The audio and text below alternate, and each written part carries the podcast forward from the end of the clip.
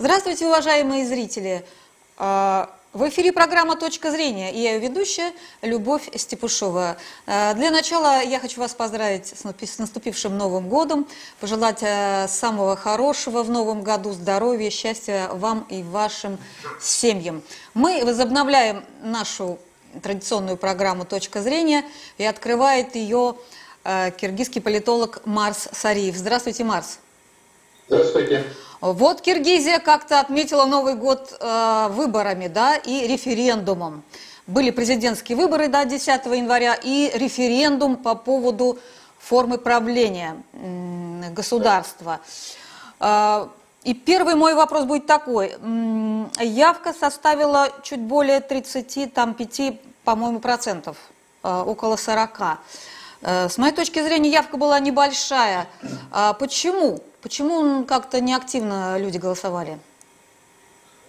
А, вы знаете, здесь э, несколько факторов. Дело в том, что, да, на самом деле раньше вот последние парламентские выборы, до этого президентские выборы обеспечивались административным ресурсом. Это в первую очередь задействовали учителей, врачей, воинские части, подвозили на автобусах. Еще была такая форма номер два, по нему тоже очень сильно. И карусели.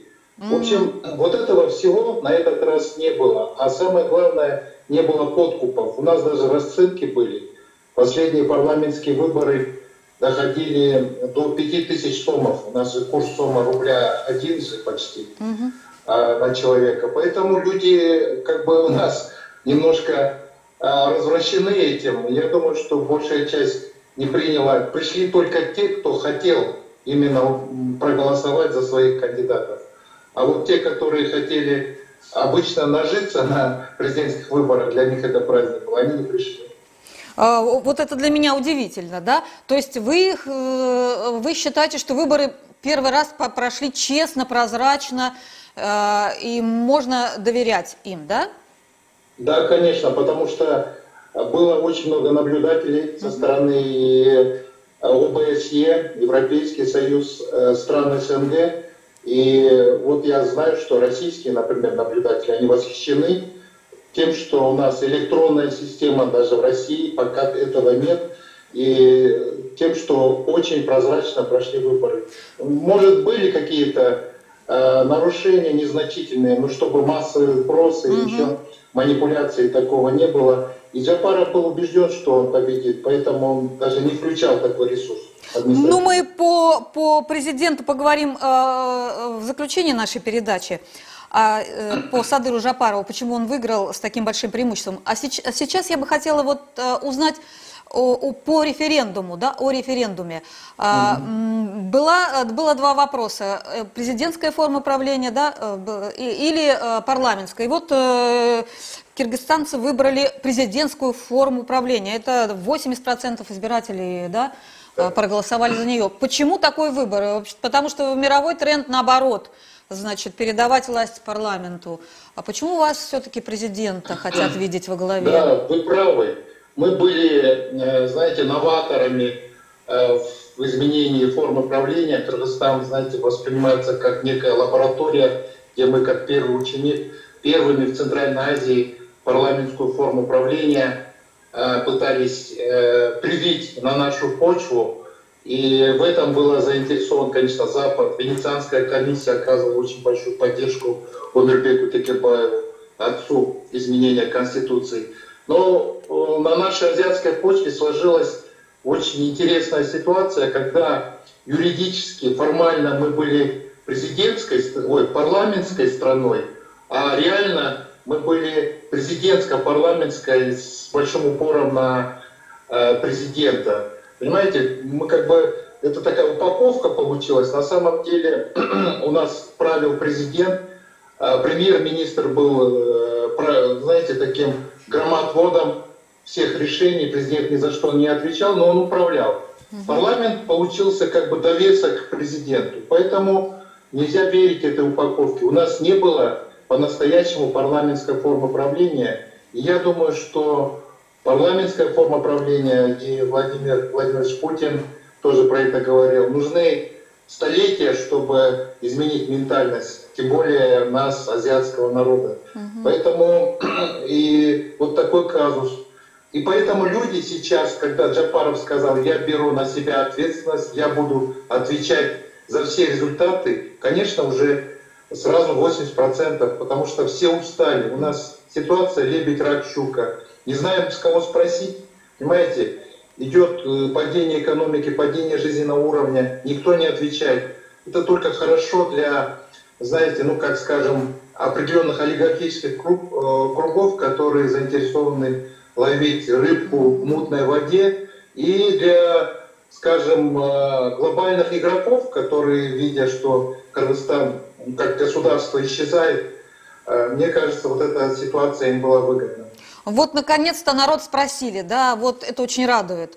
Потому что вот это вот э, действие по указанию сверху, а каких-то там э, добрых, у добрых дядей спрашивают на Востоке или на Западе, там, я не знаю, вот это вот наша болезнь. Наконец-то спросили у народа, что он хочет, и, в общем, это достаточно радостное событие. Теперь давайте поговорим о президентских выборах. Да, с большим преимуществом победил Садыр Жапаров, 79% голосов за, за него отдано. А, тем не менее, э, есть недовольные. Э, вот э, не признает итоги голосования лидер партии Бутун Кыргызстан Адахан Мадум, Мадумаров, да, который заявил да. о фальсификациях с электронными урн, урнами.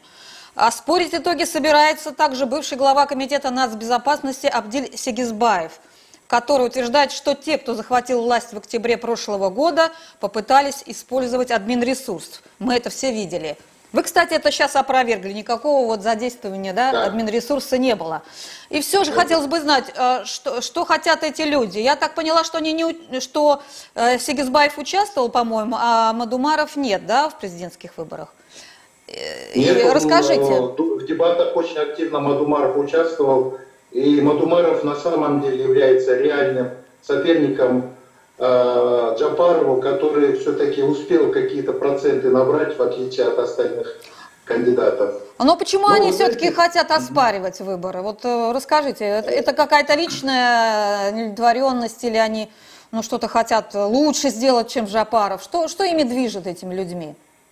Ну, вы знаете, я думаю, Джапар, э, Сегиз, э, Мадумару он движет э, Понимаете, здесь абсолютно ему будет невозможно оспорить. Угу. Я в чем согласен, да, да, на самом деле, возможно, людей не подгоняли, людей не агитировали, но, вы знаете, местные органы власти, акимы на местах, конечно, всегда априори ориентируются на лидера, а лидером был Джапаров. Поэтому, понятно, их стремление остаться на своих местах, но простой народ, дело в том, что вот именно, наконец-то, провинция дала четко знать и э, о своем выборе. Здесь э, очень интересная ситуация складывается в Кыргызстане. Противостояние провинция-город, я имею в виду столица. Дело в том, что провинция э, очень плохо живет и э, жизненный уровень падает, и им, им провинция воспринимается Джапаров как народный лидер, человек из народа, не представитель олигархических кругов, что было перевороте 5-10 года, когда олигархические круги в результате переворотов опять же приходили к власти, а народ не оставался не удел. Единственное плюс – это свобода слова. Больше никаких плюсов, полнейший откат назад в экономическом плане. И вот сейчас провинция, то есть народ воспринимает Джапарова как человека из своих рядов, не ставленника олигархов. И в этом смысле вот именно поэтому такой большой процент э, э, как бы за него, а город, ну, город у нас гражданское общество 30 лет форматировалось Западом, очень много неправительственных организаций, тысячи, которые десятилетиями, в течение 30 лет получали финансирование Запада, многие семьи живут на этом, и, конечно, они могут мобилизовать горожан, особенно городскую молодежь. Но это такой небольшой сегмент, про западно настроенный, на западных ценностях. Они хотят в Америку, они хотят в Европу. Ну, вы видели в Беларуси то же самое, город. Uh-huh. И, но это очень небольшой сегмент, который на самом деле в городе живут более-менее нормально за счет э, западных грантов, за счет проектов, которые реализуются в городе. а все-таки свое слово сказала провинция, независимо от север-юг. И вот этот оглушительный результат – это ответ народа на дискредитацию светской политической элиты, я имею в виду вот на состоявшиеся э, буржуа, они являются позднесоветской э, номенклатурой, коммунистической, комсомольской, э, хозяйственной, которые проявили полную беспринципность и, знаете, могли менять свою окраску. Последний парламент показал 120 депутатов и Коркинеш, что это совершенно беспринципность. Поэтому у нас шла очень опасная тенденция, что люди начали поворачиваться к исламу, и возможен был исламский вариант как один из вариантов развития Кыргызстана, причем радикальной форме, потому что это все уже, знаете, до точки кипения доходило. И вот появляется Садыр Джапаров, на самом деле неожиданная фигура из тюрьмы, но его бэкграунд, его прошлое, как раз таки он боролся ведь за национализацию Кумтора, и очень большую роль сыграл и такой, знаете, такая легенда, народный фольклор тоже, который... Э, дело в том, что пока он сидел в тюрьме, э, у него э, умерли родители. Конечно, переживали и так далее. Сын погиб, тоже трагически в автокатастрофе. Поэтому вот это все очень сильно накладывает на него отпечаток некоего Робин Гуда, который за народ, и у нас вот противостояние э, олигархического класса очень маленького процента и основной массы народа, который стремительно нищает. Вот и результат. А вот олигархи у вас в какой области? В горной, в горной промышленности, да? Что, кто это олигархи? Да нет, знаете, Казахстан это же мощная перевалочная база контрабанды товаров из Китая, из э, Турции, а Казахстана и в Россию. Поэтому у нас в основном состоялись на реэкспорте э, именно товаров. И есть еще другие тоже очень нехорошие статьи, скажем, наркотрафик. А вот э, будет борьба с этим делом э, со стороны Жапарова? Как-то... А вот именно, вы знаете, вот именно дело в том, что очень э, рискованный, э, рискованное заявление сделал Джапаров сразу же после избрания, несколько часов. Э, вчера он сказал, что он клянется памятью родителей, которые ушли, клянется памятью ну, своей семьи, сына и так далее, что он будет работать на народ. Это очень сильная клятва. И при этом он сказал, что ему э, надо 2-3 года максимум для того, чтобы решить эти вопросы. И вопросы с кредитами тоже. Ну вот конечно. это, конечно, да, похвально. Посмотрим, э, потому что у нас пример Украины, где Зеленский тоже приходил на волне всенародного одобрения и обещал много, но ничего не сделал. Посмотрим, э, что будет делать Жапаров. А все же вот этот захват заложника, что это такое было? 11 лет все же, это и 6 месяцев срок у него был. Что это за дело такой захват заложника? Оно сфабриковано э, или действительно были, были такие, такое дело? Да, вы знаете, это связано с месторождением Кумтор. Был захвачен губернатор Исыкульской области Каптагаев. Но вы знаете, вот Каптагаев, между прочим, э, еще во время Джеймбекова как бы свои обвинения в адрес Джапарова снял, но Джапаров продолжал сидеть в тюрьме. Я думаю, здесь очень сильно политизировано. Да, может быть, местные, э, скажем так, ребята в Высокольской области его, его захватили, посадили в машину и сказали, мы будем поджигать тебя. Ну, в смысле, это было снято на камеру. А, это инициатива местных э, товарищей, да, сторонников Джапару, потому что он с Иссыкуля. Но, вы знаете, у нас э, любое дело можно сделать, раздуть и сделать политическим. Угу. Сам Каптагаев, бывший губернатор, э, говорит о том, что не все так, как было представлено. Понимаете? А сам Жапаров северянин или южанин? По-моему, северянин, да? Нет, Север... Нет он с севера, да, с Иссыкуля, поэтому на Иссыкуле Вообще билбордов не было угу. в его пользу, потому что он был уверен, и там очень э, большая явка, почти 90%, э, очень большой процент рейтинг. Он а, Сыкуля. А Юг почему его поддержал? Юг. Э, вот я поняла, что это все-таки простой народ, а надеется просто да, на, на, да, прост... на борьбу с да, коррупцией простой... и так далее. Угу. Да, простой народ. Я, вот я и говорю, что независимости север-юг, простой народ проявил единство. Э, и нет таких региональных противоречий, потому что он воспринимается как человек из народа, свой э, в противостоянии с олигархическими группами, mm-hmm. которые обычно приходили к власти. И э, не надо забывать, что его сподвижник, ближайший друг Ташиев, он как раз юга, он председатель ГКНБ. И я думаю, вот то, что он в свое время тоже как бы не был, знаете, как бы аффилирован с севером, я имею в виду на севере, он во время Бакиева был советником Бакиева. Но во, все, во всяком случае был советником без каких-либо полномочий, по большому счету, потому что Бакиеву для баланса северяне нужны были.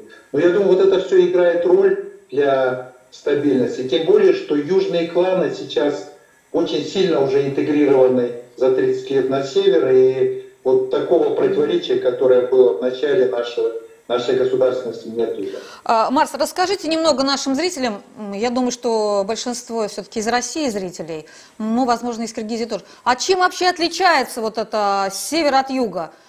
По, по этническому составу, религиозному, может быть, какому-то. Объясните кратко, в чем проблема а, там у вас? Вы знаете, да, развитие проходит по Ферганскому хребту. Дело в том, что вот республика, э, чисто географически, у нас э, именно Э, регионы э, разделены хребтами, поэтому в этих котловинах как раз находится и население. Север там Иссыкульская, Таласская котловина, э, Чуйская долина тоже.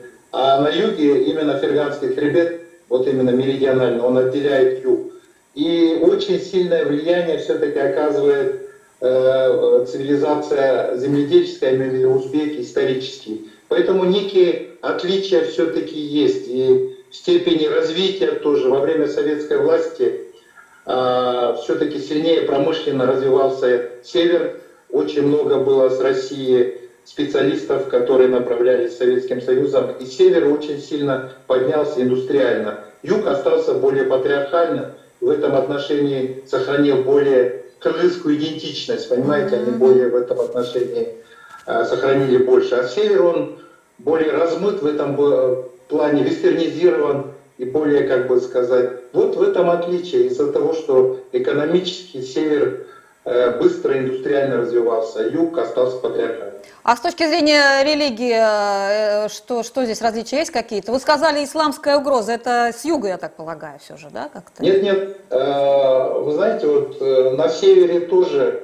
Дело в том, что это протест, социальный протест населения тому беспределу, как, беспределу который устраивали новоявленные русские состоятельные люди, буржуа, которые ну, совершенно у нас не работают законы, прокуратура абсолютно, понимаете, э, в руках была президента, и они творили все, что угодно. Люди уже не верили в справедливость, законность государства, и авторитет, как авторитетом шли к криминальным структурам, чтобы решать свои проблемы. Понимаете, уже криминал замещал законные органы власти. И в это время тоже очень сильное исламское влияние, я имею в виду, с нами очень сильно наращивали контакты Саудовская Аравия, Катар, Кувейт, они строили мечети, и фактически у нас получилось, что э, руководители мечети, я имею в виду имамы, очень молодые ребята, которые окончили вузы, э, в смысле окончили в Саудовской Аравии, на Ближнем Востоке, Пакистане, они стали весить больше на местах, чем местные аксакалы. И институт аксакалов стал заменяться именно этой религиозной верхушкой, потому что они уже решали вопросы водопровода, помощи населению, ашар и так далее. Все социальные вопросы, которые исторически решала институт аксакалов, а после советская власть, местное управление, стали переходить в руки именно э, мечети, потому что у них финансирование очень хорошее. Угу. Поэтому у нас очень опасная тенденция шла к тому, что все-таки исламский проект мог сыграть, потому что люди были готовы. Пусть ворам отрубают руки, как в Саудовской Аравии. Пусть вот как бы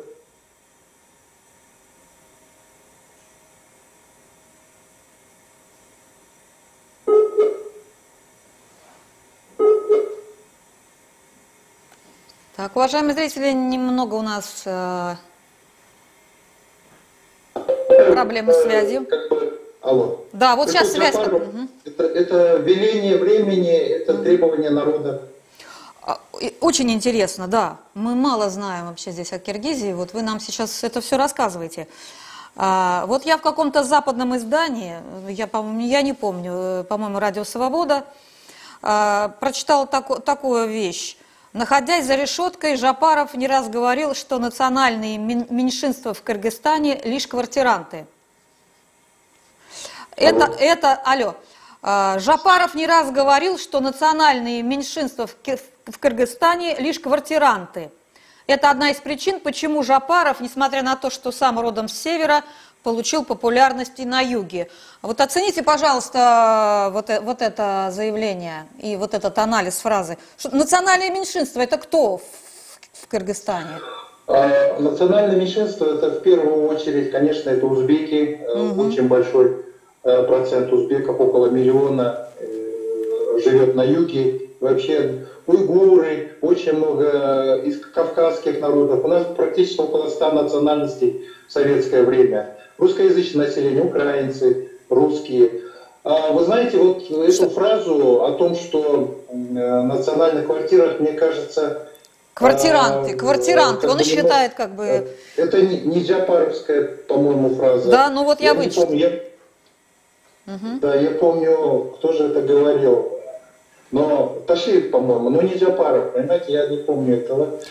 Угу. Дело в том, что Джапаров э, сейчас именно выступает за то, чтобы именно была национальная гармония здесь, э, в Кыргызстане. Я более чем уверен, например, я рискну даже сказать, что премьером будет э, вот сейчас новый выдвиженец, очень сильный, с хорошей хваткой, совсем молодой человек, Артем Новиков, премьер-министр Кыргызстана. Ну, это Очень приятно, да, шансы. это приятно. А скажите, сейчас будет меняться конституция э, Киргизии. Я прочитала, что э, там вообще у вас в Конституции ничего не говорится о форме правления. Вот вы, вот народ сейчас выбрал президентскую форму правления. Сейчас как-то будет меняться Конституция или что? Или как это будет вот это все? Или опять договор, договорники какие-то? Вам такие полномочия, вам такие полномочия? Э, вы знаете, сейчас трудно сейчас говорить э, с юридической точки зрения. Да, это был референдум. Э, я, я думаю, что власти знали, что в принципе народ проголосует в подавляющем большинстве за президентскую форму правления. А теперь уже, конечно, придется менять конституцию. Это сложная работа, но я думаю, что в ближайшие три месяца это все будет решено. А, уже такие юридические тонкости мы там очень много придется менять, потому что уже будет президентская форма правления. А, Марс, а почему Соединенные Штаты признали, а, признали выбор вот, Жапарова? Потому что статьи были негативные. Писали, что это Трамп киргизский, что он тоже, так сказать, э, не очень... Times. Э, пришел и да, не в конституционном поле пришел, вот и так далее. И вдруг Соединенные Штаты, по-моему, вчера признали его. Почему?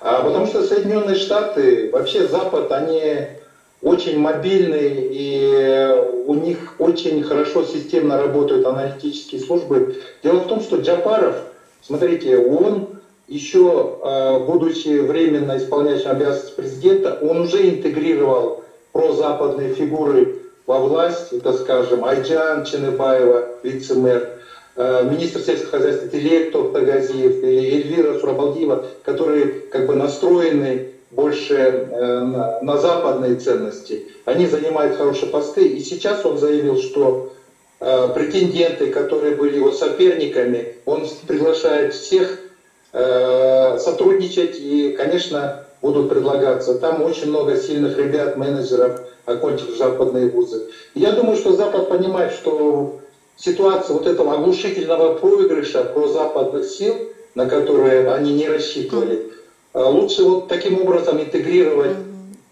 ту часть, которая а, разделяет западные ценности. Вы знаете, дело в том, что вот неправительственный сектор, в который очень массированно вкладывался Запад, они делали расчет не только город Э, как бы, э, в, чтобы западные ценности исповедовал, но и село, они вкладывались уже на уровне Айлюк Майту через этот неправительственный сектор, чтобы были независимые местные органы управления, которые бы э, могли бы дать, знаете, создать параллельные структуры власти, ну, как происходило в Европе, э, в Чехословакии, когда параллельные структуры власти на местах, и, пожалуйста, перехват власти происходит. Ну, полная фиаско. Это говорит о том, что неправительственный сектор, который получал мощное финансирование Запада, он аккумулировал эти деньги не в том направлении. Mm-hmm. Поэтому Запад шокирован, поэтому приходится на ходу уже менять стратегию, тактику и э, признавать Джапарова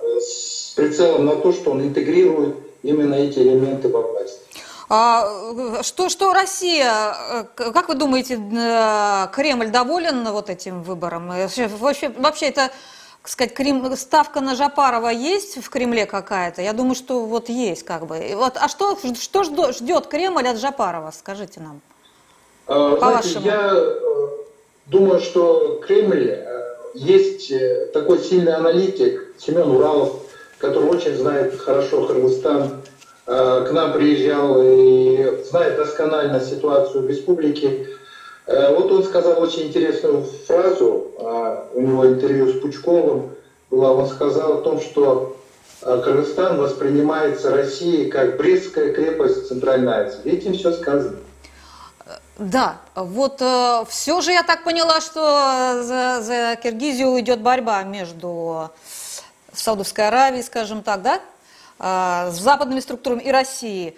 А, что, что, что вот на, на, этом, а, на этом поле Киргизия может для себя, ну как бы сказать, э, хорошего, я бы сказала, приобрести? Вот э, с вашей точки зрения, новое руководство все-таки, вот я так поняла, будет сидеть на этих трех стульях, продолжать, да, и э, пытаться что-то сделать.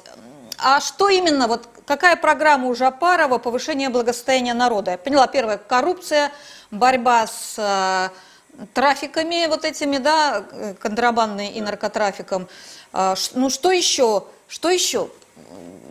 Какие? А, вы правы. Вы знаете, Кыргызстан является э, полем столкновения геополитических проектов, в первую очередь Запад, Россия, ну, Соединенные Штаты, Россия. Mm-hmm.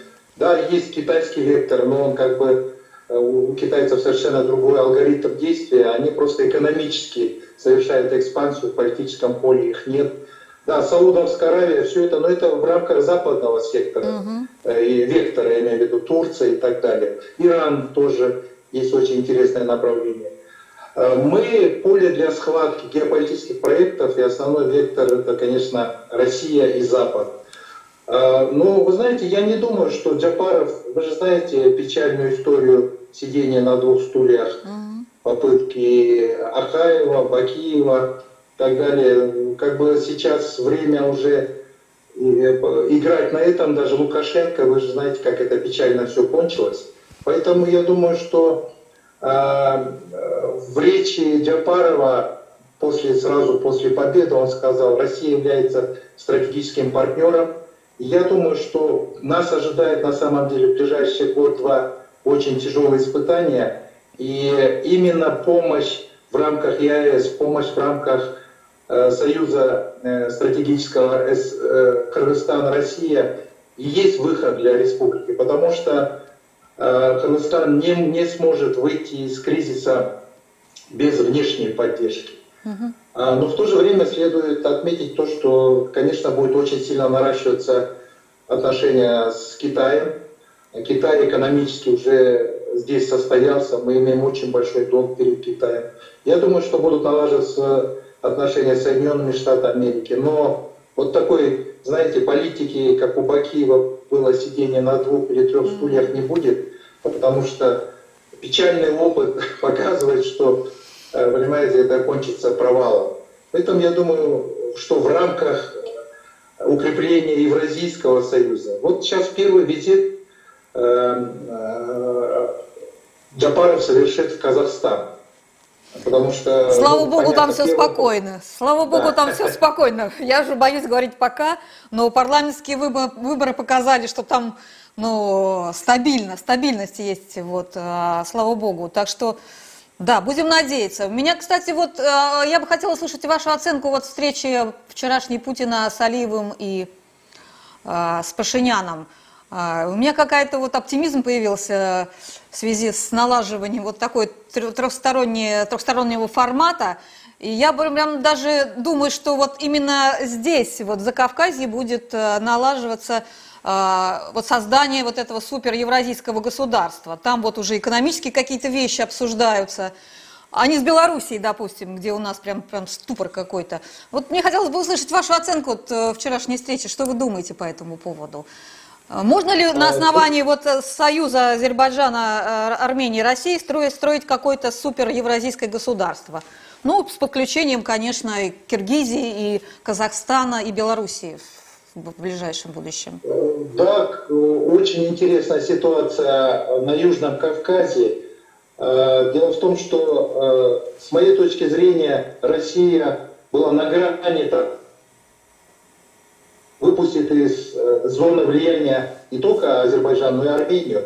Но я думаю, что сейчас Россия, знаете, как, как не парадоксально, понимаете, новый тренд задает того, что, скажем, процветание Армении, которая будет дружественно Азербайджану. Соответственно, уже Турция никуда не уйдет, тоже будет с Арменией налаживать отношения, создаст новые коридоры для транспортных потоков, э, энергетических потоков в южном направлении, в направлении в Европу.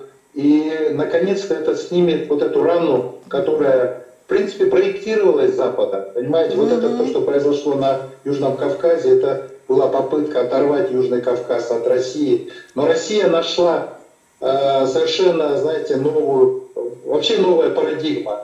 Она предлагает создать зону, где именно процветание Азербайджана, Армения будет связано с этими энергетическими потоками, гигантскими проектами, которые будет предлагать Россия в южном направлении, в западном направлении. От этого выиграют все. Турция в этом случае, конечно, уже будет заинтересована э, сотрудничать Э, с Арменией э, в том, чтобы Закавказье процветало и в то же время процветала Турция. Ну вот, э, видимо, 21 год какие-то позитивные все-таки вещи приносит. Вот у вас наш человек победил, я так надеюсь, да, вот здесь вчера я, очень такая обнадеживающая встреча была. Я вас благодарю за, за интересную беседу, Марс. Мы будем вас приглашать, потому что по Киргизии мы хотим знать и, и должны знать, потому что это наш ближайший партнер. А большое вам спасибо за эфир. А нашим зрителям я напоминаю, что у нас был в гостях киргизский политолог Марс Сариев. И мы говорили о президентских выборах в Киргизии, прошедших 10 января. Большое спасибо за внимание. До свидания. До следующих встреч.